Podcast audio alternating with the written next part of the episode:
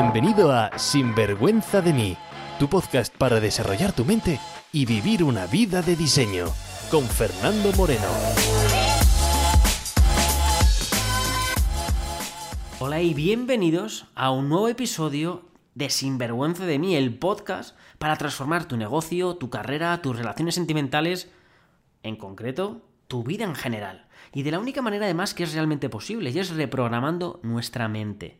Y qué mejor manera que hacerlo que escuchando a gente como la invitada de hoy, Ana García Interiorista.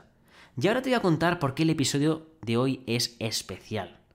Mira, yo no creo que haya gente que nazca pues con éxito o con predisposición al éxito, que haya gente que nazca pues para ser mejores en los negocios que otras personas, o gente que tenga más disposición a tener mejores relaciones sentimentales. No estamos destinados a nada en concreto, lo que estamos es programado y condicionado desde nuestra infancia, con todas y cada una de las personas que nos vamos encontrando en nuestra vida y de las experiencias que vamos viviendo. Hoy os voy a traer pues, a una mujer brillante, exitosa, esas personas que te contagian por su forma de ver el mundo. Detrás de un nombre muy común, Ana García, se encuentra una mujer fuera de lo común. Se dedica al interiorismo en una ciudad española, en concreto en Murcia, la Huerta de España, y donde Ana en concreto se dedica desde hace más de 10 años a una profesión como el interiorismo. Hoy Ana nos va a contar pues sus inicios, cómo se lanzó a esta carrera y vas a ver su mentalidad. Yo voy a ir aportando sobre lo que Ana pues nos va contando para que identifiques esas creencias que Ana tiene y esas características que le han hecho triunfar en una industria donde mucha gente pues le gustaría meterse, pero muy poca gente consigue hacerlo. Y no hay misterio, como digo, en la mentalidad está la clave. Y sin más, te dejo con la charla con Ana y recordarte que si te apasionan los temas de desarrollo personal, que si quieres redecorar tu interior y tener una mente pues bien diseñada, desde hace unas semanas está a la venta en Amazon el libro de Sinvergüenza de mí dedicado a ayudarte a que realices esa renovación interior. Así que sin más, te dejo con la charla de esta semana. Espero que estés preparado o preparada y que estés listo para tomar muchísimas notas porque las perlas que salen de Ana merecen la pena. Trucos, consejos, ideas, entrevistas, todo lo que necesitas para vivir una vida bien vivida. Sin vergüenza de mí. Muy buenas, Ana. Hola, ¿qué tal? Muy bien, tenía muchísimas ganas de hacer esta charla. Llevo siguiéndote posiblemente, pues no sé desde cuándo, ni cómo, ni por qué. Yo creo que empecé a seguirte yo a ti. Ah, sí, pues no lo sé, pero al final a lo mejor tú empezaste a seguirme a mí y yo me quedé enganchado con tu cuenta de Instagram, con todas las cosas que publicas, con las fotos, y estoy ahí siempre con, mi pareja. Digo, mira el antes, mira el después, mira lo que hace, mira lo que hace. Y siempre dice, bueno, cuando nos compremos una casa aquí en España, la llamamos y que nos, que nos haga la obra. Digo, perfecto. Tendrás que tener más maleta, Fernando, para eso. que la de kilos. Sí, la verdad es que mi, vida son 20, 20, kilos, pero bueno, a ver si nos instalamos en algún país y con eso pues eh, nos instalamos. Pero entonces, bueno, ya ves, ya me he lanzado, ya me he lanzado, me he puesto aquí a hablar y la gente dice, bueno, pero Ana García Interiorista, ¿quién es Ana García? Entonces, si, si te tienes que presentar, introducir, lógicamente podrías estar un año hablando de ti, pero si te digo en unos segundos, unos minutos, ¿quién es sinvergüenza de ser Ana García? Ay, pues, pues Ana García es Ana García. Ana García es, es hija, es amiga, es, es, una persona pues normal y corriente que se dedica al interiorismo por, por tropezón y vocación al final. y, y, nada, muy, muy, cabezona, muy tozuda, muy, con las cosas muy claras, suelen decirme. y, y nada, una persona normal y corriente. Siempre muy positiva. Esa es Ana García. Persona normal y corriente Dices, Tozuda, por cierto, ¿cuándo es tu cumpleaños? El 1 de febrero. Ah, el 1 de febrero, vale, digo, no sé, como suelen decir los tauros son cabezones, digo, a ver si eres, a ver si eres tauro. No, no, los tauros te lo digo con conocimiento de causa que son cabezones, pero a mí me suelen decir, Fernando, que soy muy cabezona, muy cabezona, siempre me gusta, me gusta salirme con la mía. No sé si será eh, cosa de mi personalidad o, una cualidad adquirida de, tener que llevarlo todo controlado en la obra, de controlar a 20 oficios a la vez, al cliente, el proyecto, y al final te haces, o es que, no, la verdad es que pensándolo bien, no es algo que estoy escuchando desde pequeña, me tengo que salir con la mía siempre. Pero fíjate, y eso lo podemos rescatar después porque estoy seguro que esa característica tuya te ha ayudado muchísimo durante tu carrera profesional te ayuda, ¿eh? Te ayuda, sí. Esa y la positividad, el tener al final, aplicar la lógica, te ayuda en cualquier situación. ver las cosas con perspectiva y relativizar. Yo hace muy poco que aprendí a relativizar y creo que es el mejor ejercicio que he aprendido. Perfecto. Oye, ¿cuánto tiempo llevas dedicándote al mundo del interiorismo? Uf, llevo... Soy mayor. llevo... Jolín, pues no he echado cuentas, pero eh, voy para los 37 y yo empecé a trabajar, yo terminé de estudiar y salí con trabajo, eran épocas buenas por aquel entonces y entré trabajando de lo mío, así que yo llevo probablemente desde los 24 años, echa cuenta, 24 a 36 que tengo, todo ese tiempo. todo ese tiempo echa cuentas, ¿vale? Es decir, wow, es decir, 12, 12, 13 años dedicándote al mundo del interiorismo. Y una pregunta, porque tengo una curiosidad, porque tienes una, una carrera pues que que me gusta mucho, ¿no? Y la gente puede decir, bueno, ¿y por qué, por qué interiorismo y por qué? Pues bueno, porque tú te dedicas a, diseñar casas, te dedicas a diseñar viviendas, te dedicas a, crear, pues, esos espacios y yo me dedico, pues, a, transformar vidas, que al final, pues, para transformar vidas primero tienes que diseñarlo, ¿no? Entonces, por eso digo, oye, seguramente vamos a aprender. Sí, es verdad que, que influye mucho en la vida de la gente, porque cuando yo no solo hago vivienda, hago también locales, no tanto hostelería, restauración, oficina, eh, alguna academia, clínicas. He hecho clínicas de eh, cirugía, ahora estoy terminando una clínica dental muy bonita. Y es verdad que, sobre todo en vivienda, cuando te llegan y te dicen, Ana, mira, yo entro a mi casa y es que no me gusta, es que llevamos viviendo un año, la casa la compramos nueva, y es que no siento que sea mi hogar, es que no me reconforta. O sea, al final el interiorismo tiene una parte muy sensorial, muy emocional y, me encanta formar parte de eso. Me encanta cuando termino un proyecto y que me diga, Jolina, la casa de mi sueño y, gracias a ti. Me emociono, ¿qué te voy a decir? Me pone los pelos de punta, me emociono. ¿Vocación? No, no entré por vocación. Cuéntame, cuéntame, que estoy, tengo curiosidad, dices, porque antes has dejado caer ahí un, no sé si por vocación o por, y digo, ¿por qué entraste en este mundo? No, no entré por vocación, porque eh, es que cuando te toca decidir qué quieres hacer, Fernando, eres muy joven. Y el interiorismo, soy de Murcia. Murcia hoy en día eh, no llega ni a mitad de ciudad.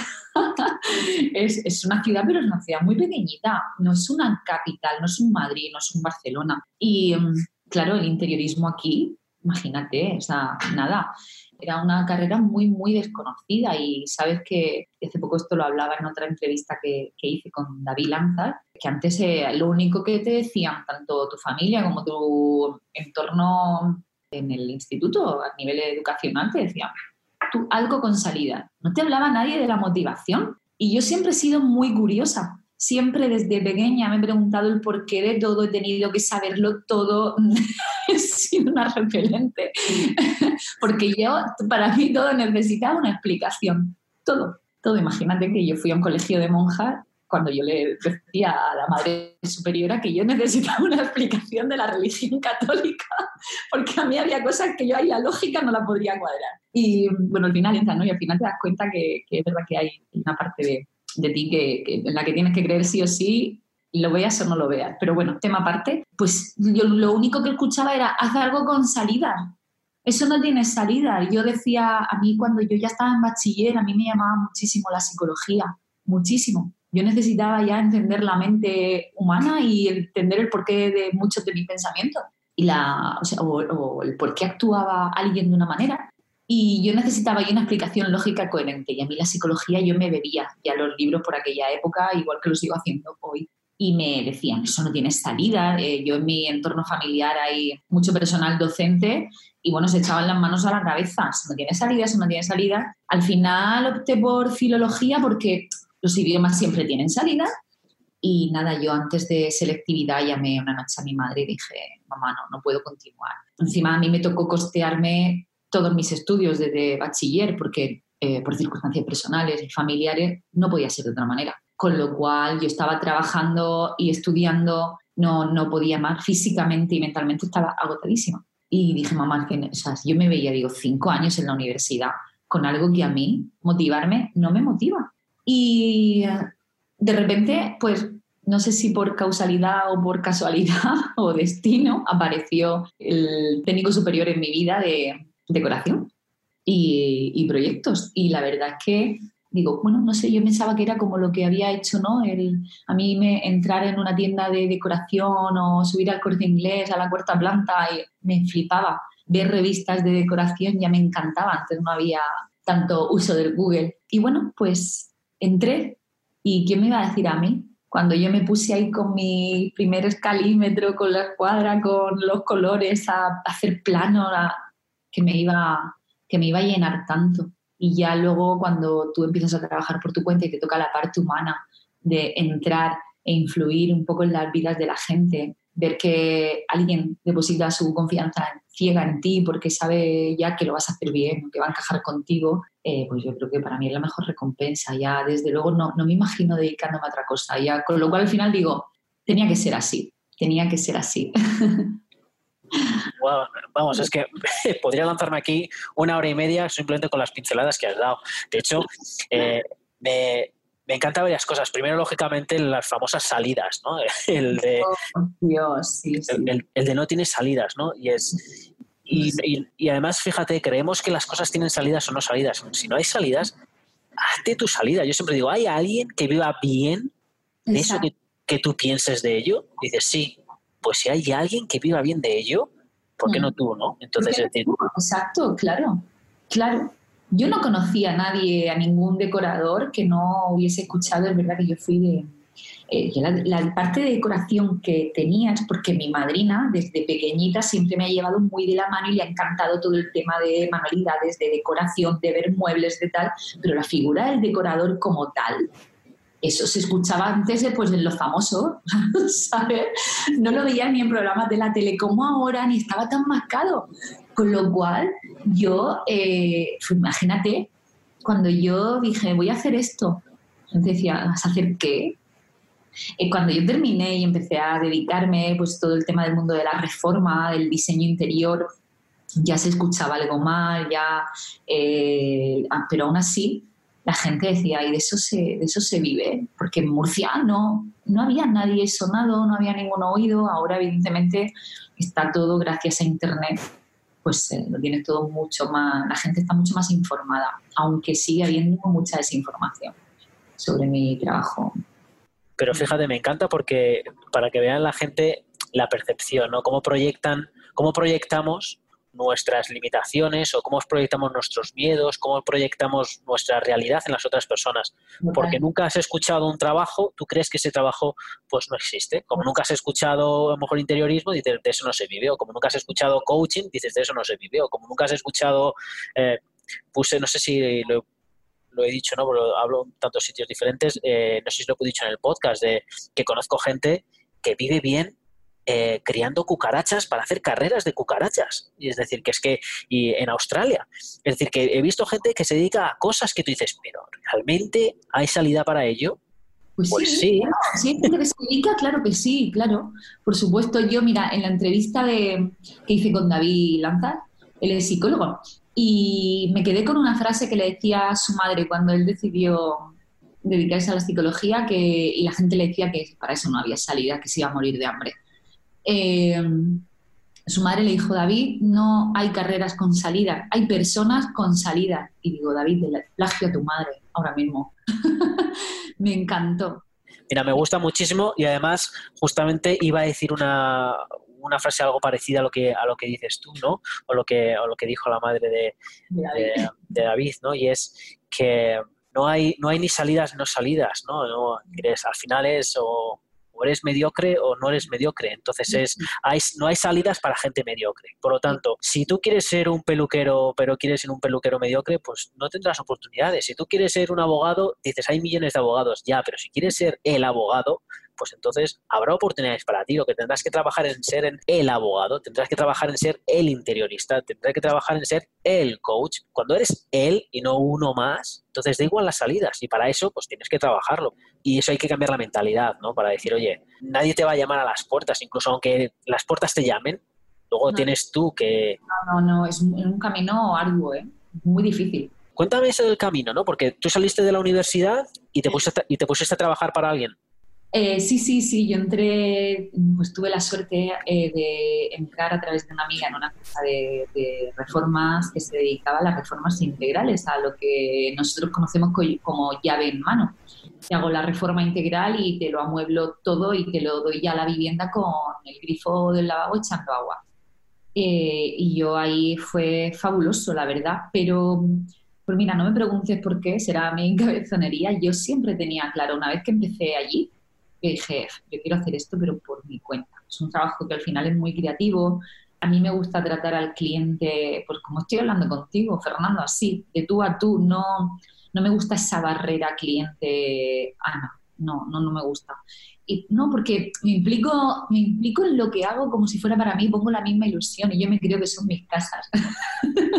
Entonces las diseño con gusto, tal, con lo cual que alguien, eh, bueno, y al final, pues evidentemente cuando tienes jefe, entiendes y empatizas la parte de jefe, entiendes que él está asumiendo unos riesgos, entiendes que su empresa, entiendes que, que al final quieres que él quiere que funcione todo a su manera, pero quizá tú, que lo estás viviendo desde dentro, pues eh, eh, tu jefe, mi jefe en este caso, pues no tenía ni idea, ¿no? Él tenía la empresa, él ponía el dinero, por así decirlo, pero la empresa la llevábamos tres compañeros que nos dedicábamos a esto y entendíamos del tema. Yo tenía cada movida con mi jefe tremenda, pero movida porque soy muy cabezona. Y a día de hoy hay muy buena relación y, y por entonces también lo había, pero como ninguno de los dos nos callábamos, pues teníamos que esto no es así, Ana, no, Paco, eso no es así. Y al final era movida que luego pues te vas, te tomas dos cervezas y todo va bien. Y a día de hoy hay muy buena relación y hay mucho cariño por parte de los dos jefes, dando jefes. Y, mm, pero es verdad que yo, al estar ahí, siempre dije, yo necesito dedicarme a esto por mi cuenta y necesito hacerlo en la capital, porque esta empresa estaba en un pueblo de Murcia. Y yo tenía claro que aun siendo yo de este pueblo, estaba muy cerquita de mi pueblo natal, nada, 20 minutos en coche, eh, tenía claro que, que lo iba a hacer por mi cuenta y lo iba a desarrollar en la capital. Tenía claro que iba a tener mi estudio en Murcia Centro, en el casco antiguo de Murcia. No sé, como que tenía las cosas muy claras. Digo, cueste lo que me cueste. Sí. Al final, no sé, ¿ves? Ahí esa parte, la cabezonería, eh, pues te lleva, al final hace que, que llegues, aunque te tengas que levantar 3.400.000 mm, veces. Me encanta, porque mira, para mí has dicho dos para mí recetas que son claves. Una es cabezonería y es tener claro a dónde vas, ¿no? Y, decidir, decidir qué es lo que quieres y tener claro, pues, tener la claridad porque has decidido. Y, justamente también cuando hablabas antes, ¿no? Que decías que devorabas libros o, que ibas al corte inglés, que devorabas revistas de decoración, que devorabas cosas. Es decir, ya había, ya había indicios en ti que eso era una cosa que te gustaba, igual que el tema de la psicología. Yo me acuerdo, Fernando, mi madre, eh, pues cuando era la típica adolescente, yo ya elegí mi cuarto. Yo mi cuarto sabía cómo tenía que ser mi mesa de estudio, yo sabía que yo no quería un escritorio el típico pegado a la pared, eh, me tuvo que dar mi abuela una típica mesa de camilla. para que yo tuviera una mesa redonda para poder estudiar en el centro de la habitación. Me acuerdo que dejaba libros así colocaditos estratégicamente, libros de lectura. Eh, o la mantita así colocada a los pies de la cama mi madre me decía, no me dejes cosas por medio. Y yo decía, pero sí que eso decora, cuando yo no tenía ni idea de lo que era. Y decía, mamá, sí que eso decora, pero porque a mí me gustaba, ¿no? Tener esa parte bonita, esa parte tal, no tenía ni idea. Mm, esto, parafraseando a, a pues igual tenía razón el hombre de que al final los puntos conectan y, y va todo, está todo conectado. Pero sí, sí, o sea, sí. Claro, es que mucha gente que, que dice, wow, ¿sabes? Se encuentra ahora diciendo, ¿sabes? Donde estoy, pues no me llena, ¿sabes? Lo que sé es que no me llena, pero lo que no sé es lo que quiero. Sé lo que no quiero, que es lo que tengo ahora, pero no sé qué es lo que quiero, ¿no? Entonces dices, bueno, ¿cómo vuelves a, cómo vuelves a reconectar con tu pasión? Y digo, pues de dos maneras, ¿no? Una es o tiras para atrás y tiras aquellas señales que no hiciste caso, aquellas cosas que te gustan, ¿de qué temas te apasionan? ¿De dónde compras revistas? ¿De qué ves en internet? ¿De qué ves programas? ¿De qué ves series? ¿De qué ves cosas? ¿no? Para llenarte, pues eso es una señal. O dos, si no hay nada, pues a lo mejor es, oye, quizás a un niño de una, es cuando le preguntan a un niño de tres años, ¿tú de qué quieres ser de mayor? Por favor, pero si no tiene experiencia en la vida, ¿qué vas a ver el niño de cinco años que quiere ser en la vida? Tendrá que experimentar, tendrá que saber, tendrá que hacer cosas, tendrá que Es decir, ¿cómo escoges la mejor? si tú le preguntas a una persona cuál es tu, cuál es tu comida favorita y nunca ha salido del pueblo de Murcia, pues, lo, pues, lo, único que va a decir son los cuatro platos que le hizo su abuela y su madre, porque solamente ha probado esos cuatro platos. Eso es. Pero es una persona viajado y, conoce muchísimos platos, pues entonces su gusto será diferente. Es así. Es así. Al final se trata de, conocerse ¿eh? y eso es, eso es un trabajo aparte y diario. Yo lo hablo muchas veces con, amigos míos cuando es un momento que tenemos los autónomos tan solitarios, que perdemos la motivación. Eso nos pasa a todos. A mí, por Instagram me lo preguntan un montón, Ana, ¿cómo te motiva, Ana? ¿No, no pierde la motivación? Pues claro, no soy un robot. Claro que la pierdo y claro que tengo días que solo me apetece meterme bajo el edredón o meter la cabeza bajo tierra o coger un avión y irme a Australia. Claro, claro que, me, que la pierdo, pero al final reconectas mirando hacia adentro preguntándote el por qué y, buscando motivos. Pues el que tiene que buscar la motivación igual. Yo, yo tengo muchas motivaciones, ¿eh? no te voy a engañar, tengo muchas. A mí no solo me gusta el interiorismo, amo el interiorismo, amo lo que hago. Mm, agradecida inmensamente de, poder dedicarme y vivir de, lo que me gusta, porque yo a día de hoy, mm, por la mañana cuando yo me levanto y, y doy gracias por todo lo que tengo, que es un ejercicio básico mío de por la mañana y por la noche, al final digo, joder, ¿de qué te quejas, tía? O sea, estás dedicándote a lo que te gusta, porque luego hablas con, yo que hablo con muchísima gente de diferentes círculos, pues ayer mismo, ayer sin ir más lejos, hablaba con un amigo y decía, hostia, ¿no es que a ti te gusta tu trabajo? Digo, porque te encanta, digo, sí, y él tiene, tiene asesorías aquí en Murcia, pero me han venido heredadas, negocio familiar y es lo que le tocaba, ¿no? Y dices que a mí no, no me gusta, digo, pero no tienes ninguna no. Y yo digo, pues soy una puñetera afortunada, o sea, ¿sabes? Vale, mira, me gusta, me gusta mucho lo que dices porque, eh, además, en cuanto a negocios familiares, además tengo muchos clientes pues que son dueños de empresas y los clientes que son de dueños familiares, muchas veces que tienen que reconectar y tienen que ver, oye, ¿de verdad quiero yo este negocio? No, porque mi tatarabuelo se dedicó a hacer chimeneas, voy a tener yo que seguir haciendo chimeneas, pero ¿qué mierda es esa? ¿no? Es decir, eh, que, tienes el derecho a decir, oye, esta es mi vida y empiezo mi legado yo, y empiezo yo mi historia y empiezo con las cosas que yo quiera, que doy las gracias a mi familia por darme estos recursos, pero escribo mi historia, ¿no? Es decir, que porque tu familia tenga un negocio de esto, ahora pues qué es lo que hago yo, ¿no? Y, y, esa persona, por ejemplo, el amigo tuyo que dice lo de la motivación, ¿no? Pues y que lo veo mucho en las sesiones de coaching, pues al final es, oye, conecta con tu pasado para ver, oye, qué es lo que te gusta, qué es lo que te llama la atención o experimenta, explora, empieza diferentes negocios, empieza diferente, habla con diferente gente, habla, curiosea, muévete. Eh, y, eso es lo que eso es lo que pues al final pues te hará ver el qué es lo que te gusta, ¿no? Me gusta eso porque es verdad que, eh, mi amigo sí que tiene claro lo que le gusta, nos conocemos ya muchos años y, es verdad que, claro que podría dedicarse a lo que le gusta, es una persona con muchísimos recursos y muy válida.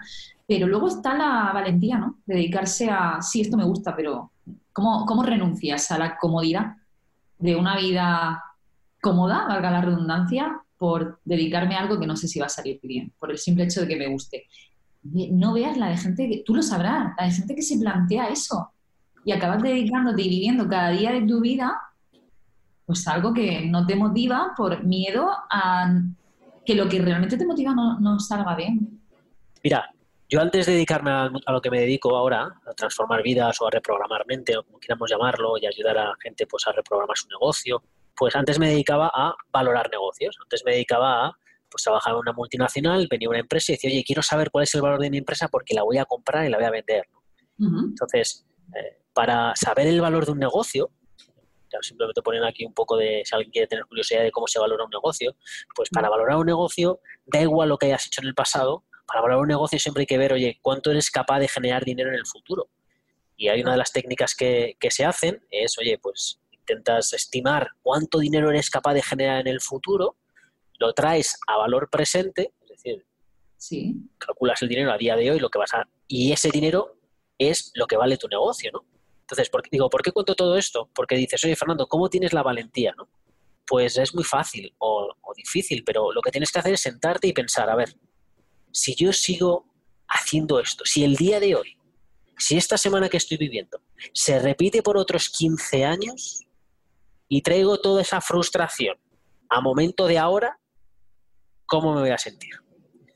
Pues si la respuesta es no aguanto, me doy un tiro o cosas parecidas, pues entonces, querido amigo, es momento de empezar a, a ver cuáles son siguientes movimientos. Sí, tienes, tienes razón, sí, sí, sí. Y mira, hablamos de siguientes movimientos, porque al final, además, te, te voy a preguntar ahora eh, sobre, sobre el negocio, ¿no? Cómo diste tú esa valentía, cómo diste ese paso, ¿no? Y al final, los negocios, mucha gente piensa que nada, pues venga, monto un negocio. Bueno, es un negocio, pero todos los días es como una partida de ajedrez. Oye, haces una cosa y dices, bueno, esto ha salido como, vete tú a saber cómo, bueno, pues tengo que reajustar, tengo que reajustar, tengo que reajustar. Y vas reajustando todos los días, no es esto de, venga, monto un negocio y ya me llevan los clientes, ¿no? Entonces, ¿cómo fue tu, tu, proceso de transformación de decir, oye, eh, estoy trabajando para alguien y ahora, ah, me lanzo? Mi proceso fue muy parecido a lo que acabas de decir. Yo eh, hubo un momento, después de trabajar en, para diferentes campos del sector, y estaba trabajando en una gran empresa, había un puesto de responsabilidad destinado para mí.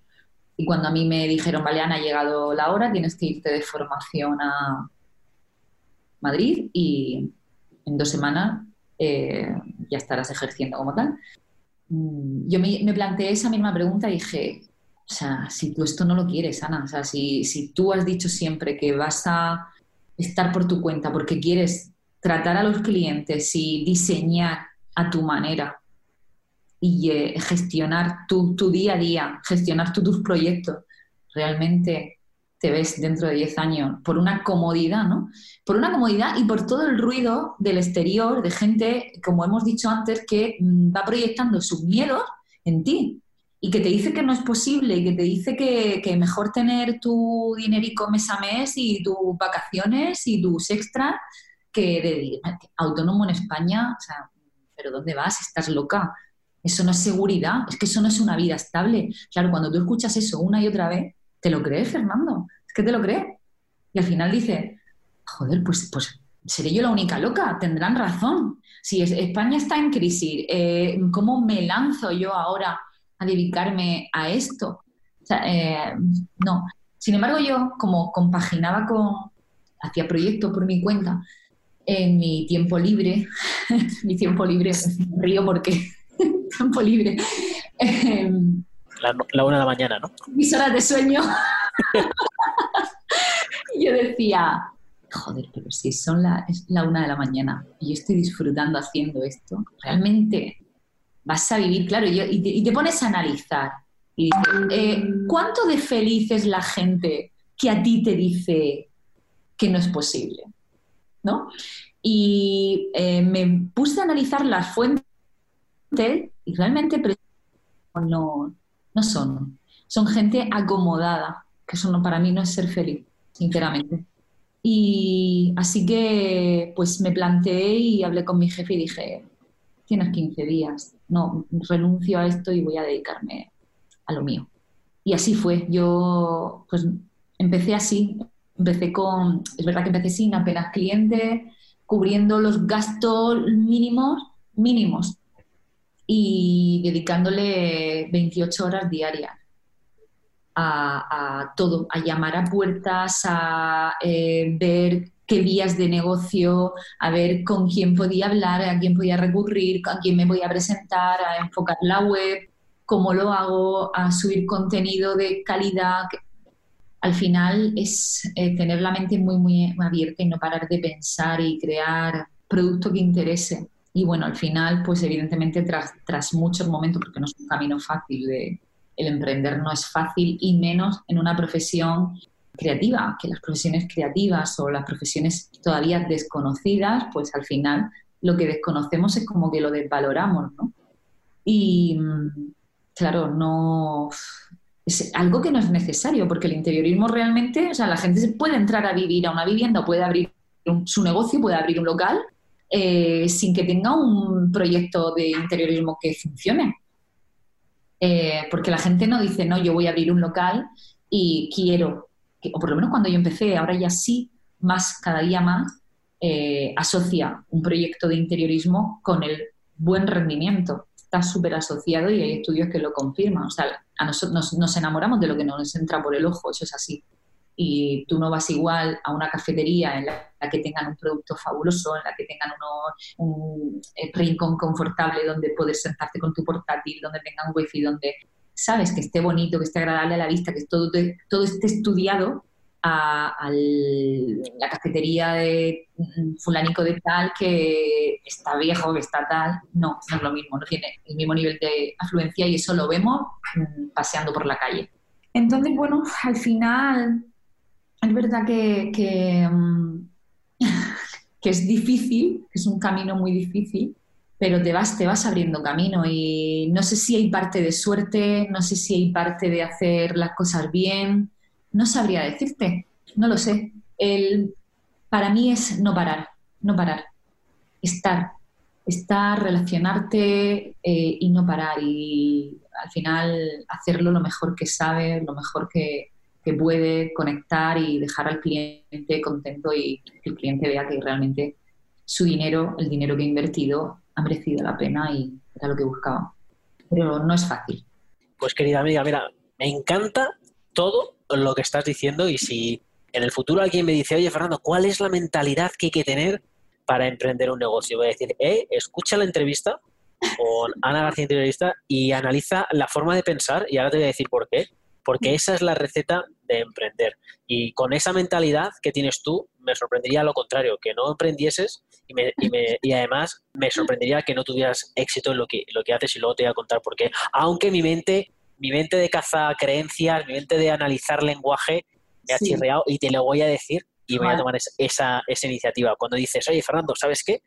Es que, es que es difícil porque no es necesario. Y, digo, hey, ¿cómo que no es necesario? Eso, eso fuera de tu vocabulario, sobre todo, más que nada porque lo, porque lo es y lo has demostrado, como hay estudios donde dicen, oye, eh, cuando llegas a casa, ¿cómo te sientes al ver las cosas bonitas? Como en la, en la, eh, o por ejemplo, además, el ordenador, ¿no? Es decir, eh, el diseño de un ordenador, ¿no? Eh, ¿Por qué Mac y Apple pues eh, son más caros que otros? Es puro diseño, ¿no? Por lo tanto, al final con las casas es igual. Subes el valor de una casa. De hecho, te, vendría bien. Has dicho que en algún momento de bajón te irías a Australia. Pues cuando te vayas a Australia, llámame, llámame porque vas a flipar con el con la industria de interiorismo en Australia, con casi todos los programas, igual que aquí hay Masterchef, allí todos los programas son de Master Interiorismo, todos los canales, y Master, Master Reforma de todo. Y la verdad es que ahí se, valora muchísimo. Y el precio de las casas suben, trabajas mejor, eres más eficiente. Sí, sí, sí, sube muchísimo. De hecho, eh, hace poco entregué un proyecto aquí en, una de las vías principales de, de, Murcia y el cliente cuando lo vio terminado dice, ostras, Ana, es que realmente la vivienda la vendemos dentro de dos años y tal cual está, es que él que viene de económicas y entiende de números y tal, bueno, sacó el porcentaje por el cual la podía vender más. Yo flipé, yo dije, ostras, dice, sí, sí, sí, además me enseñó los números, he hecho los números tal, mira tal. Esta es la tasación y esta es por lo que la podíamos vender. Y dije, pues igual que lo programa, igual que vemos en la tele al meterle reforma, meterle ciertos materiales y hacer una vivienda, las viviendas normalmente se construyen para que entres, son hormigueros y enjambres y ahí ahí te metes y no estudian realmente bien el funcionamiento de una vivienda y al final, bueno, pues hay pautas para que la distribución de una vivienda sea funcional y sea práctica, al margen de, la estética. Primero tiene que ser funcional, porque si no la estética no sirve de nada. Y, es verdad que cuando el cliente se da cuenta de eso, dices, pues eh, vale, yo sí has invertido tu dinero bien y lo tienes bien invertido, yo feliz, feliz, sin, sin hablar ya de la parte humana, que, que, es otra parte que a mí me encanta. Mira, el tema de las casas, por ejemplo, en Australia, sé que muchas, no sé si se hace en España, pero cuando se van a vender casas en Australia, lo que se hacen es, eh, llaman a interioristas para que mm. alquilan muebles por unas un par de semanas tú decoras la casa que vas a vender porque la gente cuando va a comprar la casa lo compra por los muebles, no lo compra por la casa. La gente se enamora de los muebles, se enamora de la... y dice, claro, lo, pago. Programados para enamorarnos de lo que vemos. Programadísimos para eso. Sí, sí, si no, no funcionarían. Si no, las tiendas no tendrían escaparate presentando el producto, si no, no tendríamos. O sea, nos enamora la estética. Nos enamora lo que tú antes has dicho, Mac. Mac ¿Por qué Mac? ¿Por qué Apple? Pues porque la estética nos enamora, porque todo. Y luego, para mí, que yo soy muy de Apple, funciona a tope y no me desengancho. Cómo lo conecta todo, cómo funciona, ¿no? Esa es la parte funcional de Apple, que todo, todo conecta y todo funciona. Pero la estética es brutal. Pues con las viviendas ocurre igual. Aquí en España todavía eso no se hace, pero entiendo que años más tarde, como aquí llega todo, llegará. Llegará.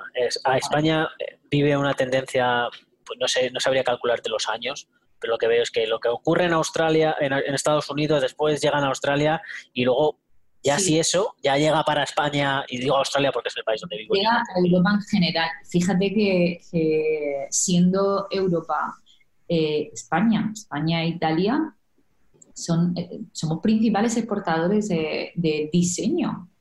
De diseño.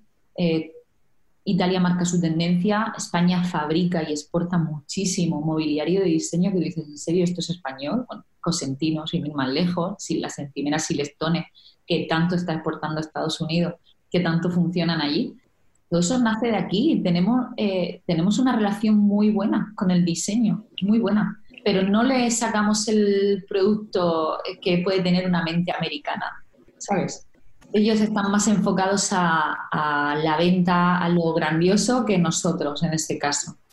Aquí vamos a vendernos y a lo grandioso vamos a vendernos nosotros como personas. Y decías, Fernando, no sé si es un poco de, suerte, ¿no? Y decía, oye, mira, la mentalidad de las cosas que me has dicho hasta ahora, para mí la receta que, como digo, es la primera vez que tenemos la suerte, que tengo la suerte de hablar contigo, así que, pero si saco recetas tuyas para decir, oye, la suerte que tienes, yo lo, resumo con, primero, eh, tema de pasión, ¿no? Y la pasión porque es una cosa que te gustaba, es una cosa igual que decías de psicología y, además, fíjate, por supuesto que sé que te gusta la psicología porque uno de tus negocios es tú haces consultorías uno a uno con tus clientes, ¿no? Es decir, que no solamente haces proyectos y ese, ese, ese, ese lado de conexión con gente, pues ahí se ve también tu lado, pues, de psicología, ¿no? Pero te digo, bueno, un lado, pasión. Luego hemos estado hablando de cabezonería, ¿no? Y cabezonería teniendo las cosas claras, he dicho esto y voy a por esto y y me caeré, me levantaré, pero sé a dónde voy, he decidido a dónde voy y voy a por ello, ¿no? Entonces, esa receta número dos. Luego, el, moverte, como está asociado a la cabezonería, el moverte, moverte, moverte, llamar puertas y a un cliente y a otro y te digan que no y llamas a uno y llamas a otro y te mueves, ¿no? Luego, otra cosa que me encanta que has dicho es mis, las casas de mis clientes son como mis casas, es decir, le pongo el mismo cariño, le pongo el mismo, es como si yo estuviese haciendo una obra para mí misma y por lo tanto ese mismo cariño que te pones tú, se lo pones a tus clientes, eso se nota y eso se nota pues en, la calidad de lo que haces, se nota pues en el trato a la gente y, eso pues al final hace que pues clientes te refieran más, ¿no? Y lo último, me encanta lo que has dicho es, oye, la gente te va a dar eh, consejos, la gente te va a dar eh, comentarios. ¿Por qué? Porque cuando damos consejos a la gente nos hacemos sentir bien porque pensamos que estamos ayudando dando consejos. Entonces eso, y, y aparte son gratuitos, es decir, son gratuitos y nos hacen sentir bien. Por lo tanto, siempre vas a estar recibiendo consejos de la gente, pero me encanta cómo has filtrado, ¿no? Y el filtro has, has dicho eso, y a ver, esta gente que me está diciendo estos consejos, ¿cómo viven? Son felices, tienen una vida de, que, a mí me gustaría tener, son, tienen una vida apasionada, tienen una vida que digo, wow, no, son acomodados, no me gusta, digo, esa es no la vida que quiero, pues sí, pues entonces no les voy a hacer caso, voy a hacer, voy a hacer más o menos lo contrario a lo que me dicen. Sí. Sí, sí, sí, sí, totalmente. Aprendes al final a. Bueno, pues al final aprendes a conocerte. Eh, para mí, es verdad que no es aprender. Yo eh, llegó un momento de inflexión en mi vida que dije, mira, Ana, eh, o, cambias o, caes, y caes del todo. Y dije, no, no, no puedo ser. Supongo que cuando tocas fondo, ¿no? Dicen eso, ¿no? Cuando tocas fondo, al final hay situaciones que te hacen tocar tanto fondo que dices, o me quedo aquí o, o resurjo como el ave fénix. Y fue el momento en el que yo decidí trabajarme yo vi que eso era al final un trabajo más, era un trabajo diario, el mirarse para adentro, el conectar contigo, el saber a dónde vas, qué quieres, cómo lo vas a hacer, por qué actuar, por qué dices. Em, y al final, pues, eh, pues descubrí que eso lo vas a tener que hacer toda tu vida conocerte, ¿no? Porque al final estás en plena evolución, no, yo no soy la misma que hace tres años, ni, ni pretendo ser la misma dentro de tres. Y pues esa cabezonería también te lleva a decir, vale, esto se trata de conocerte y saber por dónde tienes que ir, según tú, y mirar por ti. Y al final mira, miras por ti. Miras por ti y es de lo que se trata sabiendo todos los pros y los contras que tu decisión puede tener, al final decir, vale, ¿qué es lo peor que me puede pasar? Ponte en la peor ¿no? ¿Qué es lo peor que te puede pasar por dedicarte a esto que te gusta? Vale, pues lo asumes y continúas. Pero realmente, si tienes la inmensa suerte de saber a lo que te quieres dedicar, el no ir tras ello me parece el mayor error que se puede cometer. Yo en la vida es muy corta, yo no, o sea, no, no lo concibo, no concibo llegando a, vieja y decir, me hubiera gustado dedicarme a esto, como, como puedes escuchar a cualquiera de nuestros abuelas, no sé, no. O me hubiera gustado hacer esto con esta persona, o me hubiera gustado, yo no me quiero quedar con él, me hubiera gustado, no. Y para mí es una suerte dedicarse, o sea, saber a qué te quieres dedicar. Eh, o no, me da igual que ya sea motivación o no, algo que te guste, una idea tuya y esa idea te hace feliz llevarla a cabo, no llevarla a cabo por eh, verte en una situación negativa, me parece un error. Porque situaciones negativas y sin solución, en la vida solo hay una. De todo lo demás se sale. Mira, me gusta lo que dices y podría debatir, ¿no? Porque has utilizado la palabra suerte varias veces, de suerte de, saber, suerte de saber lo que quieres, suerte de saber. Y, y claro, pensamos que, oye, sé lo que quiero, es suerte, ¿no? Es como, juego el euro millón, ¿me toca o no me toca, no? oye, pues esto no es este tipo de suerte. Porque, por ejemplo, para mí hay un momento clave en tu vida, bueno, de lo que estamos hablando, en el cual eh, hay un momento en tu vida donde ahí me dice mucho. Y es cuando tú estabas cansada en el colegio o en, universidad, pues antes de la selectividad, ¿no? Y dijiste, ¿sabes qué? Voy a estudiar filología, creo que has dicho, ¿no? Y, dijiste, ey, ey, ey, ey, para, para, para, para, para lo paca, para lo paca, ¿a dónde, dónde nos estamos metiendo aquí, ¿no? Y es ese momento de decir, hey, vamos a parar, vamos a pensar un poco.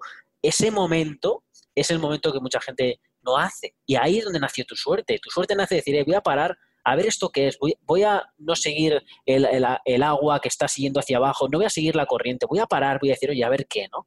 Y lo mismo, te hubieses metido aquí, hubieses acabado en psicología, pero ese parar y decir, espera, voy a, una de las ramas que a mí me gustan, esa decisión es una de las decisiones pues que te hace pues una de ellas o que te hace estar donde estás ahora, ¿no? Y por eso cuando la gente dice, no, es que no sé a lo que me dedico, bueno, primero para la corriente, páralo, esto no es suerte de no saber, esto es, oye, e, escúchate, mira el pasado, mira, volvemos a lo que decía antes, ¿no? Mira el pasado o, sigue explorando, pero esto no se sabe o no se sabe. Y si no sabes, decide. Porque cuando, cuando no sabes, muchas veces decide y decidir significa, pues tiro por aquí. Elegir. Elegir, efectivamente. Eliges, al final cuando estás tomando una decisión es verdad que renuncias a, algo y tienes que ver qué te, te pesa más. Mm. Claro, lo que pasa es que cuando la gente tiene eh, empieza, a pensar lo que falta, lo que falla por no si dijo esto, falla lo otro, ¿no? Oye, no. Una vez que has decidido, olvídate, ya sabes lo que quieres. Una vez que decides, ya sabes lo que quieres. Así, el que es, pues lo que acabas de decidir. Eso es. Así que como ya, ya has decidido, pues ya sabes lo que quieres y es lo que acabas de decir y tira para allí. ¿Hasta cuándo? Pues hasta que vuelvas a plantearte si te tienes que plantear algo, pero cuando tienes esa cabezonería de saber a dónde vas, cuando sabes que te vas a caer, levantar y vas a tener que ajustar cien mil veces, cuando haces lo que has dicho de eh, esa evaluación de riesgo, de a ver, ¿qué es lo peor que puede pasar? Eso ¿Y esto, esto me va a matar? No, lo peor que puede pasar es, oye, que voy a perder años de, de bueno, años y esos años que estaría haciendo algo que no me gusta. Bueno, eso es, eso es perder años de verdad. Eso es aprender. Para mí, yo, mira, cuando a mí alguna amiga que está empezando, que está emprendiendo, tal, y me pregunta, mira, cualquier decisión que tú tomes con el corazón, creo que es de la única que no te vas a arrepentir. ¿Qué pasa? ¿Te arruinas? Pues te levantas y, empiezas de nuevo. Las veces que hagan falta, si tienes otra cosa mejor que hacer. No.